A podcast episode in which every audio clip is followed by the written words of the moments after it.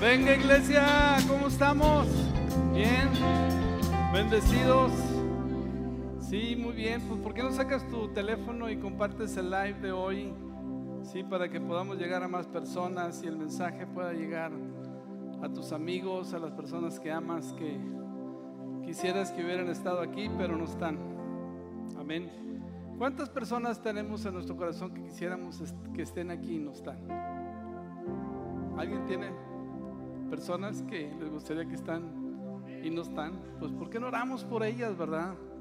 ¿Por qué le pedimos a Dios? ¿Por qué no somos intencionales en invitarlos para que conozcan a Jesús y transforme sus vidas como está cambiando la nuestra? Amén, iglesia. Hoy vamos a compartir un mensaje increíble. Quiero que estés bien atento.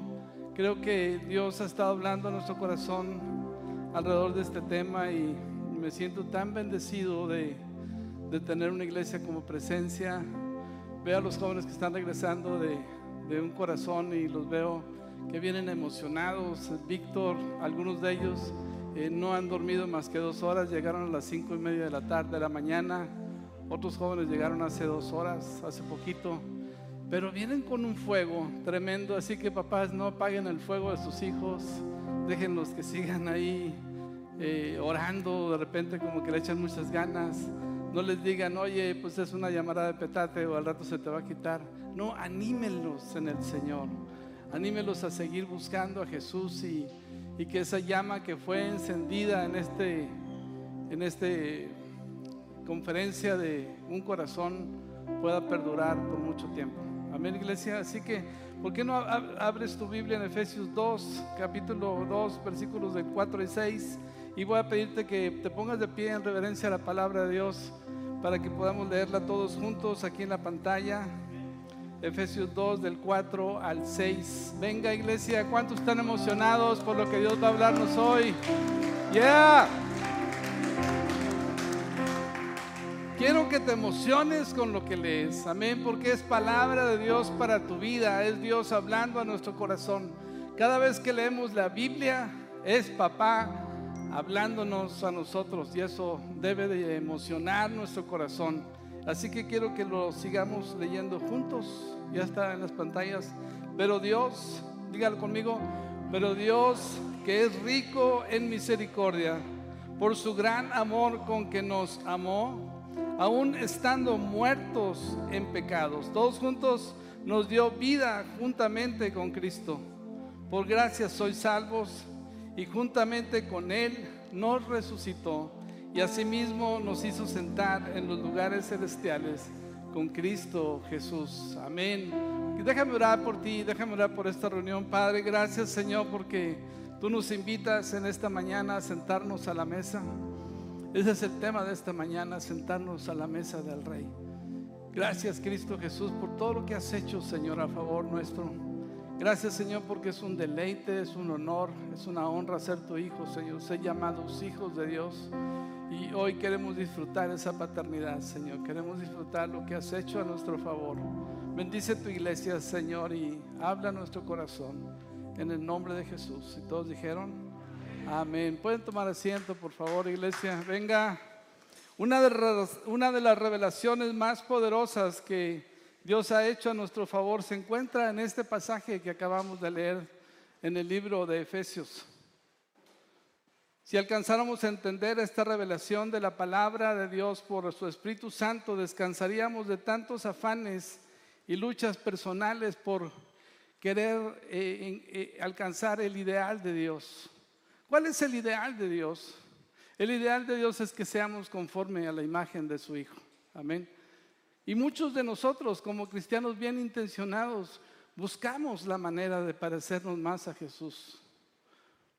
Nos vemos en el espejo, vemos nuestras realidades, nuestras limitaciones y, buscamos de una forma u otra eh, echarle ganas, hacer lo que está de nuestra parte para, para dejar de decir mentiras, para, para cambiar nuestros hábitos, para cambiar nuestros pensamientos y, y, constantemente, entre más nos esforzamos, más encontramos frustración, más encontramos que, que es inútil muchos de nuestros esfuerzos por parecernos a Jesús. Pero Dios no nos pide algo que no podamos lograr, sino tenemos que poder eh, estar convencidos de que Dios ha hecho algo para que lo podamos lograr, porque Dios no está pidiendo algo inalcanzable. Dios ha puesto los medios y eso es lo que quiero hablarte hoy. Dios ha puesto los medios para que tú y yo podamos alcanzar el ideal de Dios porque la obra que Jesús hizo es una obra completa. Amén, iglesia. Romanos 8:8 dice, por eso los que todavía viven bajo el dominio de la naturaleza pecaminosa, nunca, diga conmigo, nunca pueden agradar a Dios. De acuerdo a nuestras fuerzas y de acuerdo a lo que nosotros podamos hacer para lograr ese ideal de Dios de parecernos a Jesús, va a ser imposible en nuestras fuerzas. Va a ser difícil que lo logremos. Y, más bien nos vamos a dar cuenta que, que, necesitamos de Dios.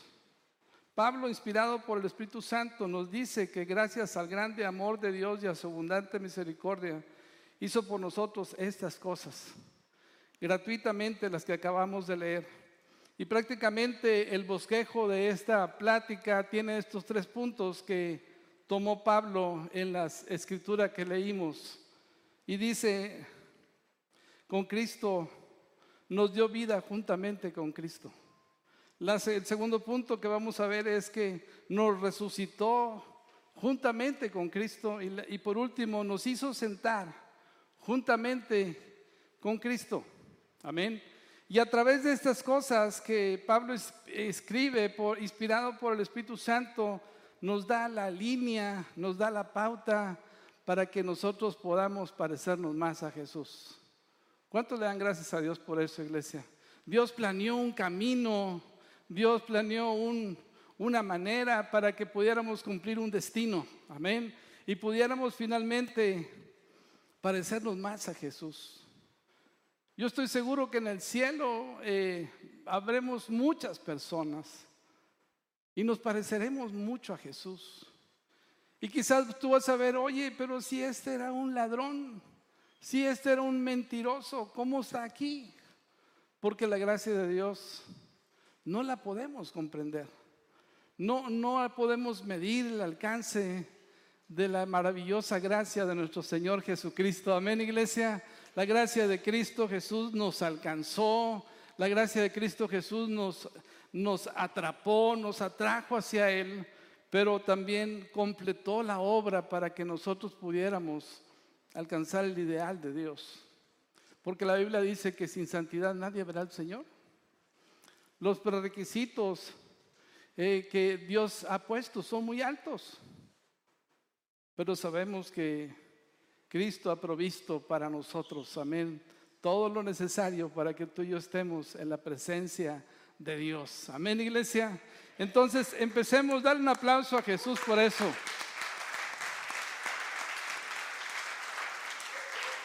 Venga, Pablo nos presenta entonces tres hechos consumados, tres hechos históricos que sucedieron en el pasado, que Dios ya los vio como una realidad para nosotros. Y eso es lo que voy a hacer hoy. Hoy voy a empezar a hablar de cada uno de estos puntos. Dice, aún estando nosotros muertos en nuestros pecados, nos dio vida juntamente con Cristo. Amén. Nos dio vida juntamente con Cristo. Cristo nos dio vida. ¿Por qué? Porque el poder del pecado merecía la muerte. Y Jesús venció a quién? Al pecado. Jesús venció al pecado. Por cuanto Él venció el pecado y, nosotros somos hijos de Dios. La Biblia dice que en la cruz del Calvario Él puso todas nuestras fechorías, todas nuestras transgresiones, todas nuestras maldades, todos nuestros pensamientos, todas nuestras obras eh, que eran contrarias a Dios. Dios las exhibió públicamente en la cruz. Amén. Y esa condenación que nosotros merecíamos por nuestras fechorías, Él nos la perdonó. Amén. Él cargó con ellas y nos la perdonó. De tal manera que el pecado ya no tiene poder sobre nosotros porque hemos sido perdonados. Diga conmigo, hemos sido perdonados. Sí, nos dio vida juntamente con Cristo. Amén. Cristo no pecó. Jesús fue a la cruz como un criminal, pero él era, él era santo. Amén. Él iba representándonos a nosotros en la cruz. Quienes deberíamos de morir éramos nosotros, pero Él como nuestro abogado defensor tomó nuestro lugar y suplió el castigo que merecíamos nosotros con su cuerpo para que la ira de Dios fuera desatada sobre el Hijo, para que tú y yo ahora tuviéramos vida. Amén. Tenemos vida. Amén. Todos tus pecados pasados, presentes y futuros fueron puestos y exhibidos ahí en la cruz, de tal forma que ya no hay más condenación para los que están en Cristo Jesús. Amén, iglesia. ¿Cuántos celebran a Jesús por eso, iglesia? No hay más condenación para los que están en Cristo Jesús. Venga. Wow. Él venció al pecado, fue su primera victoria. ¿sí? De cierto, de cierto os digo, dice Juan 5:24, el que oye mi palabra y cree al que me envió, tiene vida eterna y no vendrá a condenación, mas ha pasado de muerte a vida. Amén. Ha pasado de ser un condenado, un reo de muerte, a tener libertad. Él pagó la fianza para que tuviéramos vida. Y eso es lo que Pablo está escribiendo a través de Jesús. No a través de nosotros obtenemos ese beneficio tan grande del ser justificado. Dios nos justificó, nos hizo justos. Pagó la deuda completa, no dejó nada pendiente. Amén. Él lo pagó con su sangre en la cruz del Calvario, de, de modo que tú tienes que vivir como un hijo de Dios que ha sido perdonado. Tu pasado no te puede estar acusando más, ¿sí? Tus culpas no pueden estar persiguiéndote. La vergüenza de tu pasado, la violencia que sufriste, los, los maltratos, los, las, eh, la condenación no puede estar más sobre ti. ¿Por qué? Porque Dios te ha dado vida y Dios te ha perdonado tus pecados. Amén. Amén, iglesia. Él ha perdonado. Dice, juntamente con Cristo nos dio vida. Dios le dio la vida. Jesús entregó su vida y la volvió a tomar. Muy bien. ¿Por qué no le dices al que está a tu lado, tú has sido perdonado? Sí. No hay ninguna condenación para los que están en Cristo Jesús. Sí, eso es una realidad, iglesia. Así que cuando el diablo mentiroso venga a sembrar duda en tu vida, tú puedes decir, con Cristo estoy, fui justa, eh, fui eh, con Cristo, justamente con Cristo nos dio vida. Amén. Tenemos vida en Cristo. Número dos, y juntamente con Cristo nos resucitó. Wow. Bueno, este sí está un poquito, un poquito diferente, ¿no? A veces vemos el primero y dice, pues es lo mismo, ¿no? la vida resucitó. No, uno habla de pecados, otro habla de vida eterna, de nueva vida. ¿sí? A través de los ojos de Dios, Él nos mira muertos al pecado y nos ve como una nueva creación. ¿Sí? ¿Alguien entendió eso? Amén. A través de Cristo Jesús hemos resucitado. Hemos muerto y hemos resucitado. De modo que si alguno está en Cristo, nueva criatura es. Las cosas que viejas pasaron, he aquí todas son hechas nuevas. Puede ser que tú te veas imperfecto, puede ser que haya detalles en tu vida, puede ser que haya culpa en tu corazón o hay cosas que estás enfrentando que aún no has superado, pero Dios te ve resucitado juntamente con Cristo. Amén. Dios te ve con todo el potencial y te ha dado todo el potencial a través de su palabra y a través de su Espíritu Santo para la regeneración, para que seas una nueva criatura, para que puedas vencer el pecado, para que puedas vencer las tentaciones, para ver, para que puedas vencer las inclinaciones que aún están luchando dentro de nuestro corazón. Pero para Cristo Jesús, tú y yo ya tuvimos un entierro. Amén.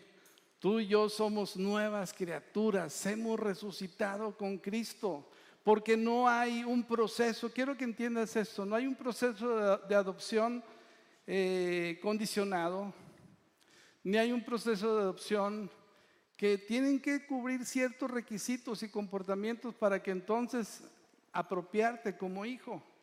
Eres hijo. Con todos los faltas, con todos los errores, con todas las cosas que estamos luchando, porque delante de Dios tú has resucitado con Cristo. Amén. ¿Si estás entendiendo eso, iglesia? Sí, Dios nos ve resucitados juntamente con Cristo. Dios nos ve nuevos, transformados, renovados a través de los ojos de Dios. Tú, y yo no tenemos problema. Somos una nueva criatura, somos una nueva creación. Y a veces nos persigue eso tanto.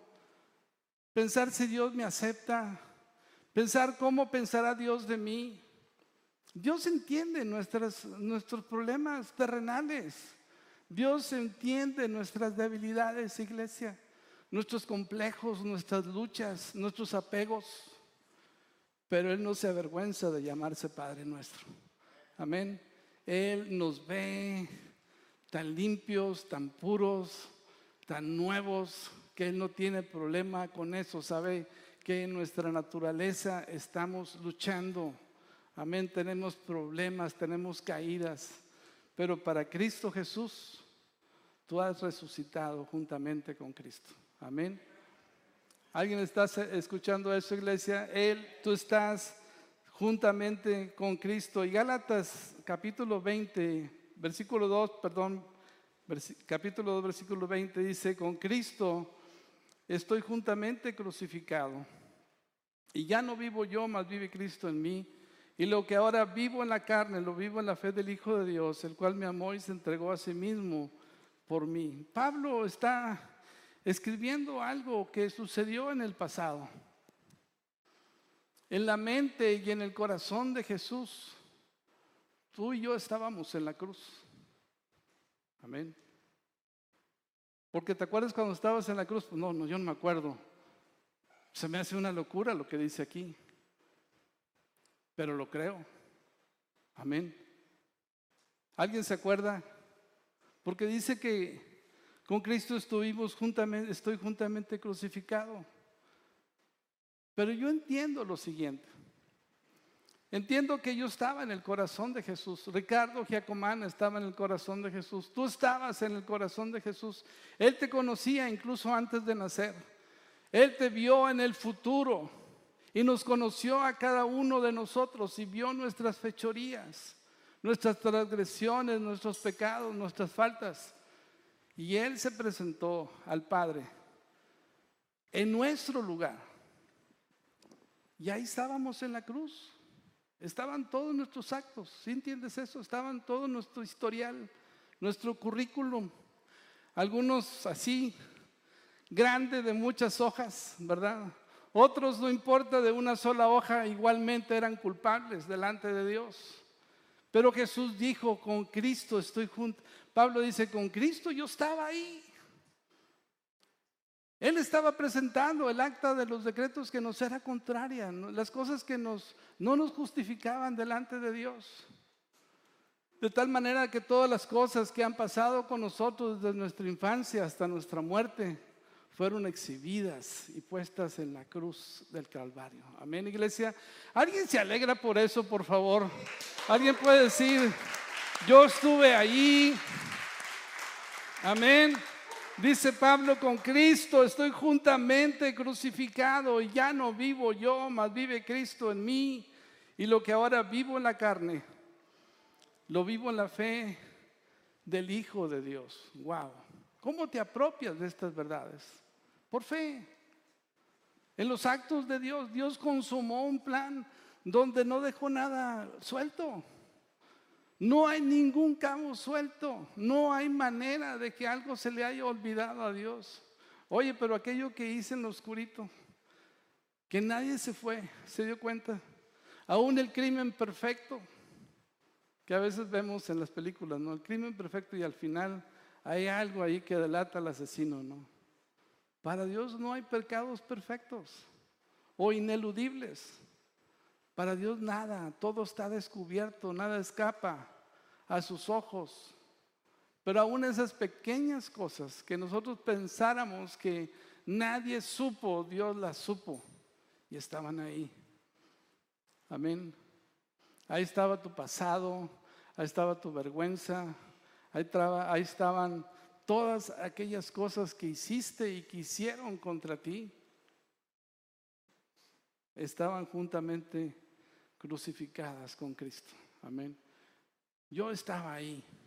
Y quiero que pienses por un momento cuando, cuando tú pones un billete adentro de un cuaderno y se quema, ¿qué le pasa al billete? Pues se quema, ¿no?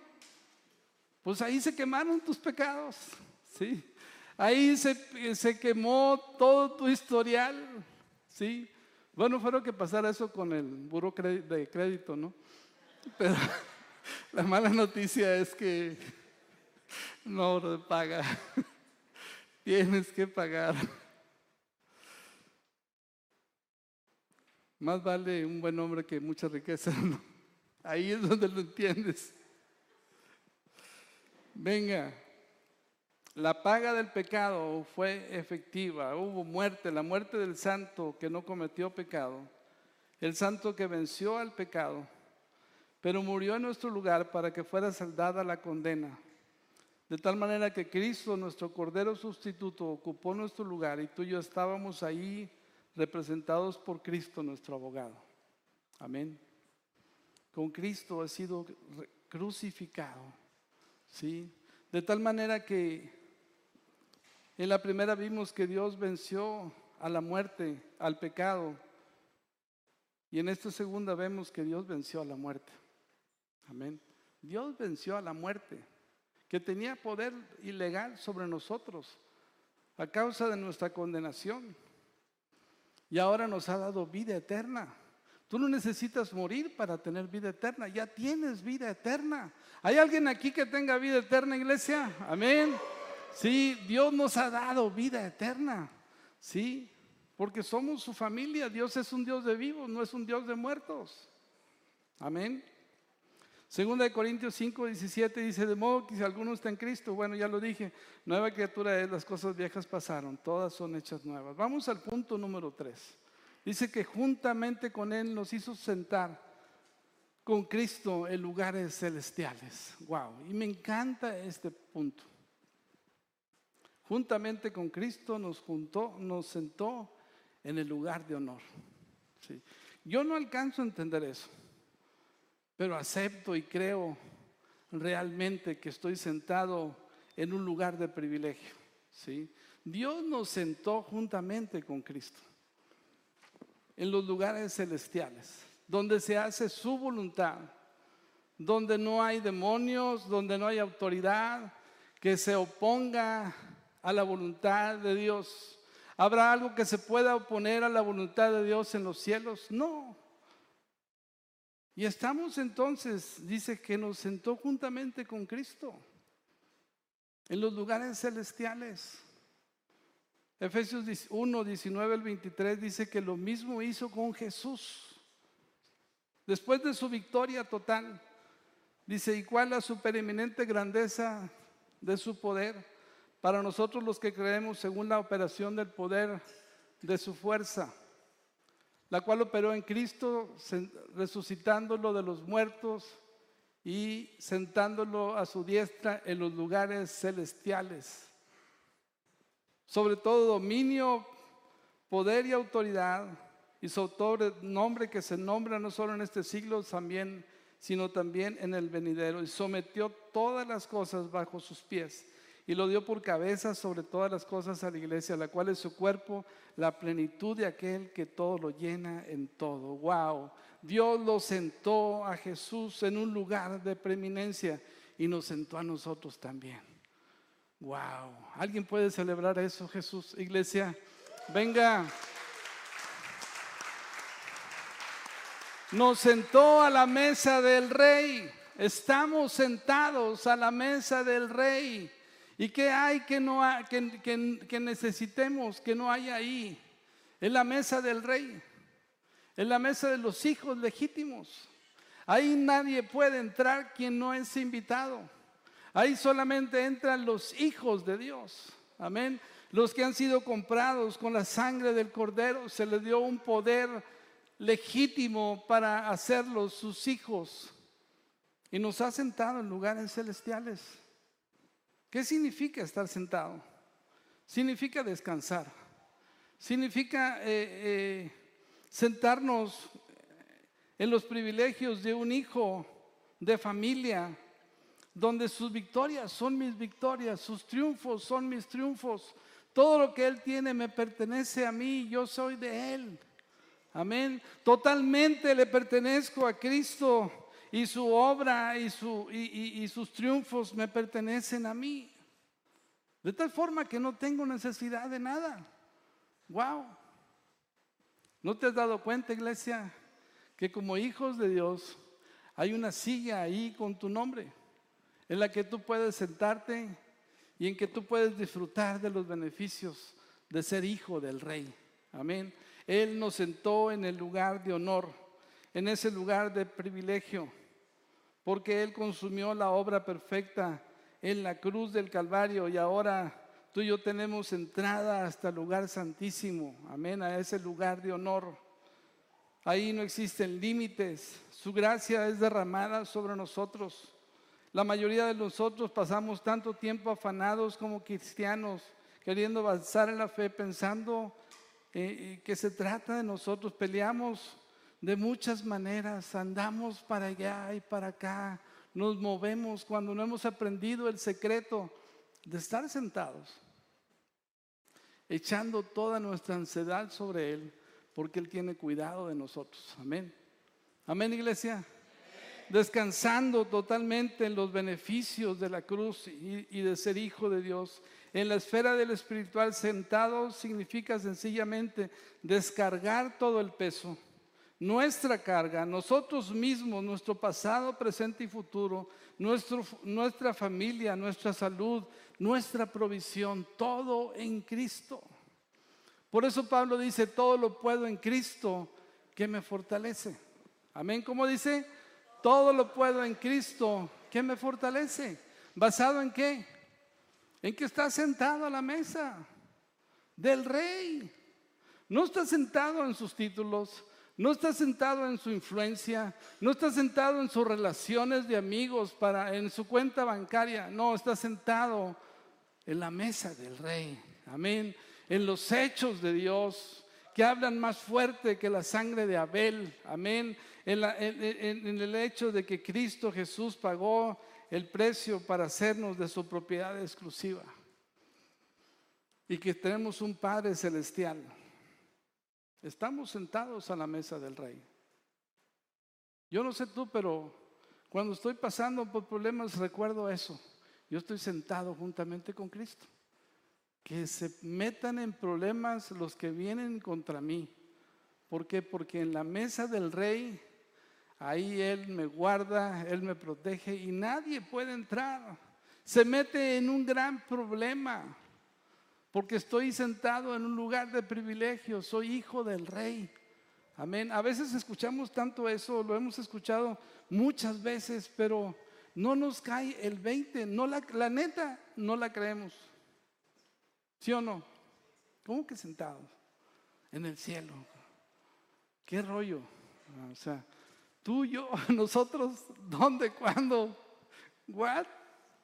¿Qué significa? No lo entiendo. Pero no necesitas entenderlo. Solo necesitas creerlo y aceptarlo. Amén. Tú estás sentado a la mesa del rey. Vamos iglesia, yo estoy sentado a la mesa del rey. Yo estoy sentado a la mesa del rey. Wow. 1 Pedro 5, 7 dicen, pongan todas sus preocupaciones y ansiedades en las manos de Dios porque Él cuida de ustedes. Lucas 14, 17, encontramos el corazón de Dios ahí. Dice, cuando el banquete estuvo listo, envió a sus sirvientes a decirles a los invitados, vengan al banquete, vengan, el banquete está preparado. Vengan, el banquete está preparado. Vengan a la mesa. Si tú te pones a pensar qué es lo que Dios está haciendo, Dios está preparando una mesa. Dios tiene preparado una mesa para que estemos en los cielos sentados con Cristo. Pero también nos va a convocar a una boda del Cordero donde estaremos ahí sentados disfrutando la boda. Amén. Estaremos ahí disfrutando el banquete que Dios está preparando para sus hijos. Recibo todo, no por andar, sino por sentarme. ¿sí? Recibo todo por descansar en el Señor Jesucristo y en su obra. La religión nos ha enseñado ponte a orar, haz esto, haz lo otro, pórtate bien y está bien. Pero eso no está por encima de confiarle tu vida a Jesús. Amén. Eso no está por encima de la obra que Cristo Jesús ha consumado ya y el plan perfecto para hacernos de su propiedad exclusiva.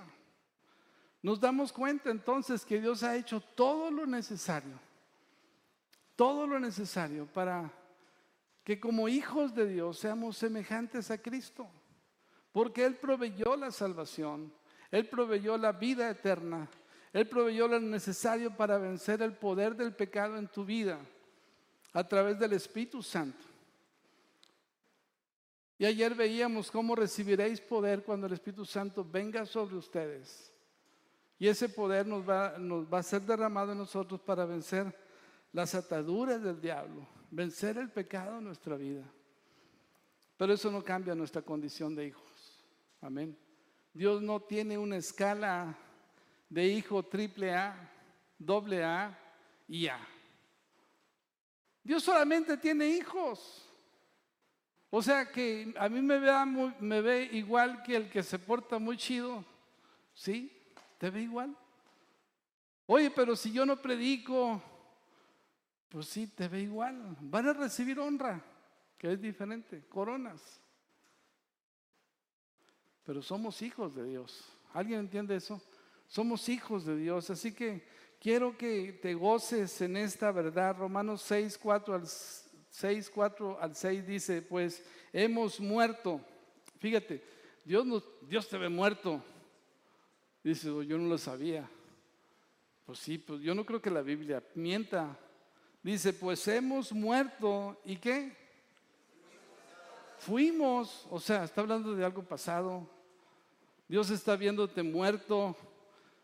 O sea, hubo un funeral y no te diste cuenta, ¿verdad? Pero Dios se ve muerto al pecado. Dice, pues hemos muerto y fuimos sepultados con Cristo mediante el bautismo.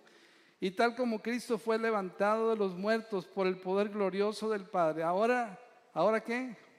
Nosotros, diga, nosotros también podemos vivir una vida nueva. Podemos vivir una vida nueva, sí se puede. Amén. Sí se puede cuando estás sentado con Cristo en lugares celestiales. Sí te puede cuando tú te ves muerto al pecado, porque Dios así es como te ve. Sí, te, sí se puede porque eres una nueva criatura. Dios te ve así. Wow. Dios no es morboso, ni tiene pensamientos perversos. Dios se ve, te ve a ti a través de su bondad, a través de su sangre, a través del Hijo. Y al verte así, ve al Hijo. Wow, ve al Hijo en nosotros.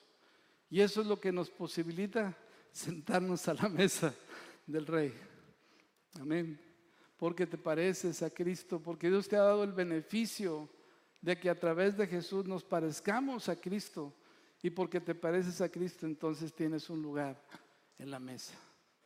Wow, wow. ¿Alguien le puede un aplauso a Jesús? Yeah.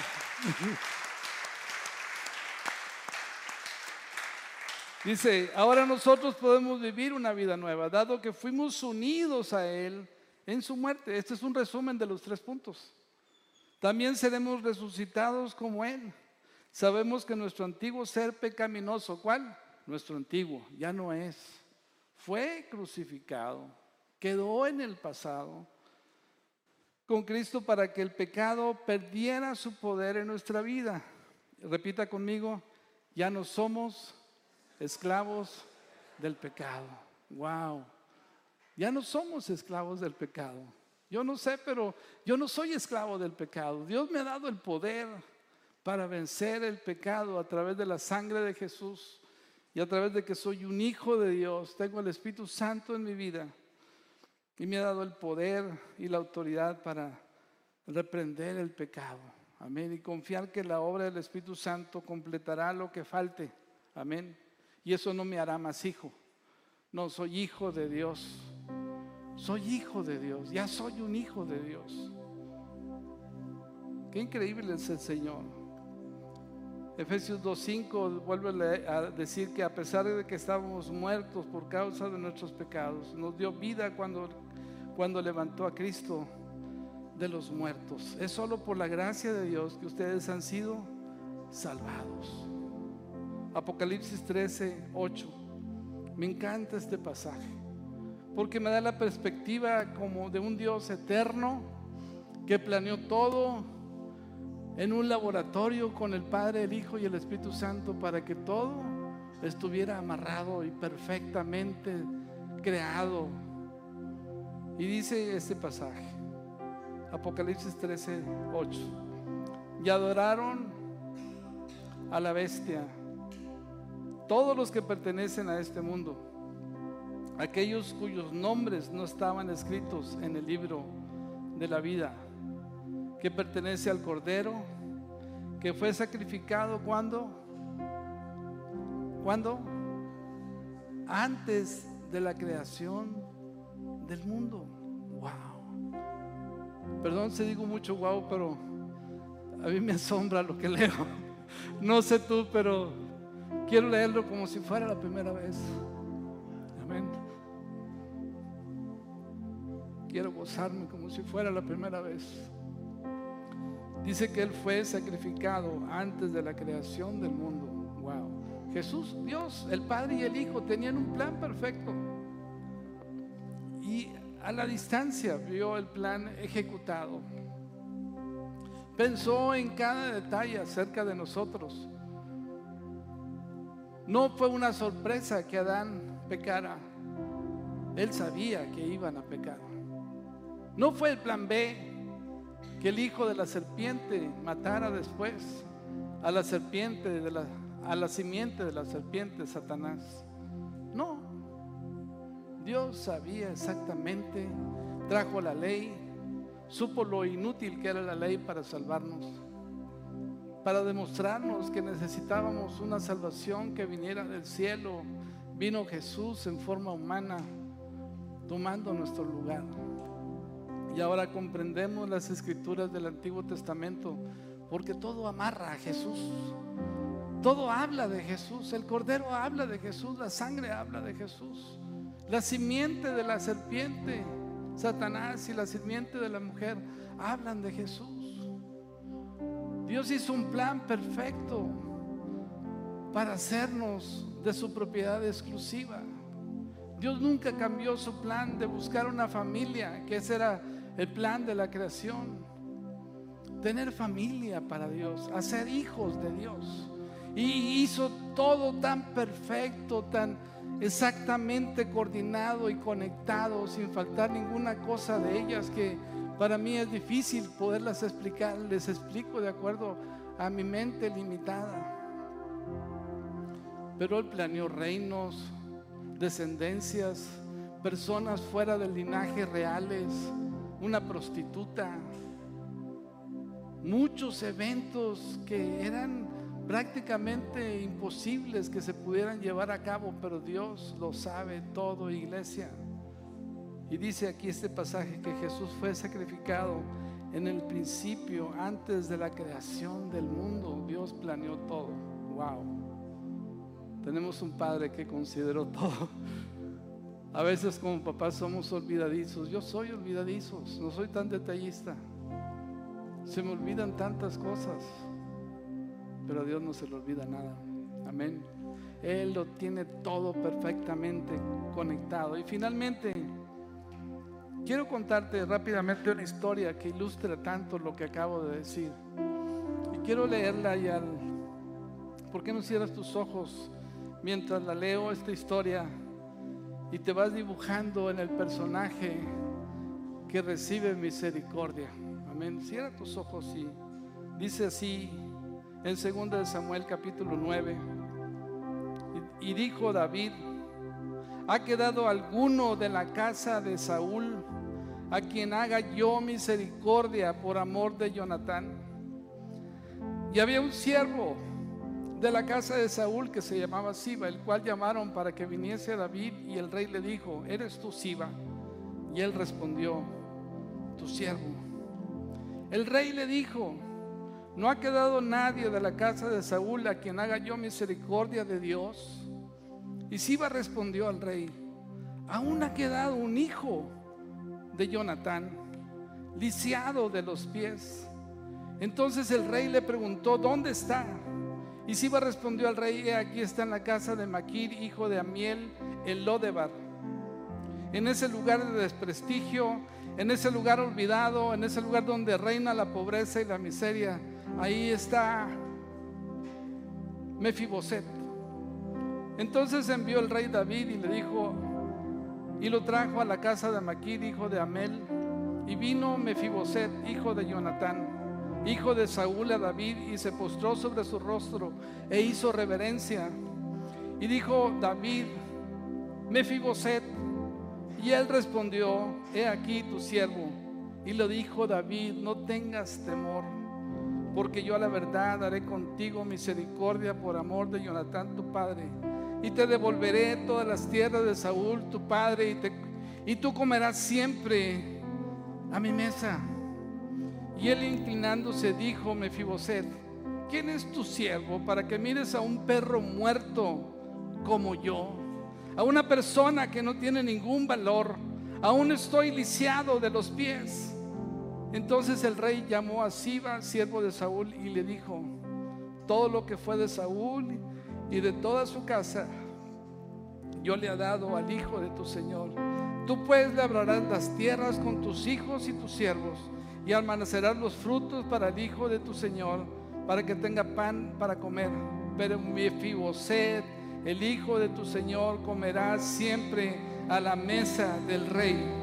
Y tenía Siba quince hijos y veinte siervos. Y respondió Siba al rey, conforme a todo lo que has mandado mi Señor, el rey su siervo, así lo hará. Mefiboset dijo al rey, comerá a mi mesa como uno de los hijos del rey. Y tenía Mefiboset un hijo pequeño que se llamaba Micaía y toda la familia de la casa de Siba eran siervos de Mefiboset. Y moraba Mefiboset en Jerusalén porque comía siempre a la mesa del rey y estaba lisiado de ambos pies. Wow. Tú y yo somos Mefiboset, iglesia. Que Dios tuvo misericordia de nosotros.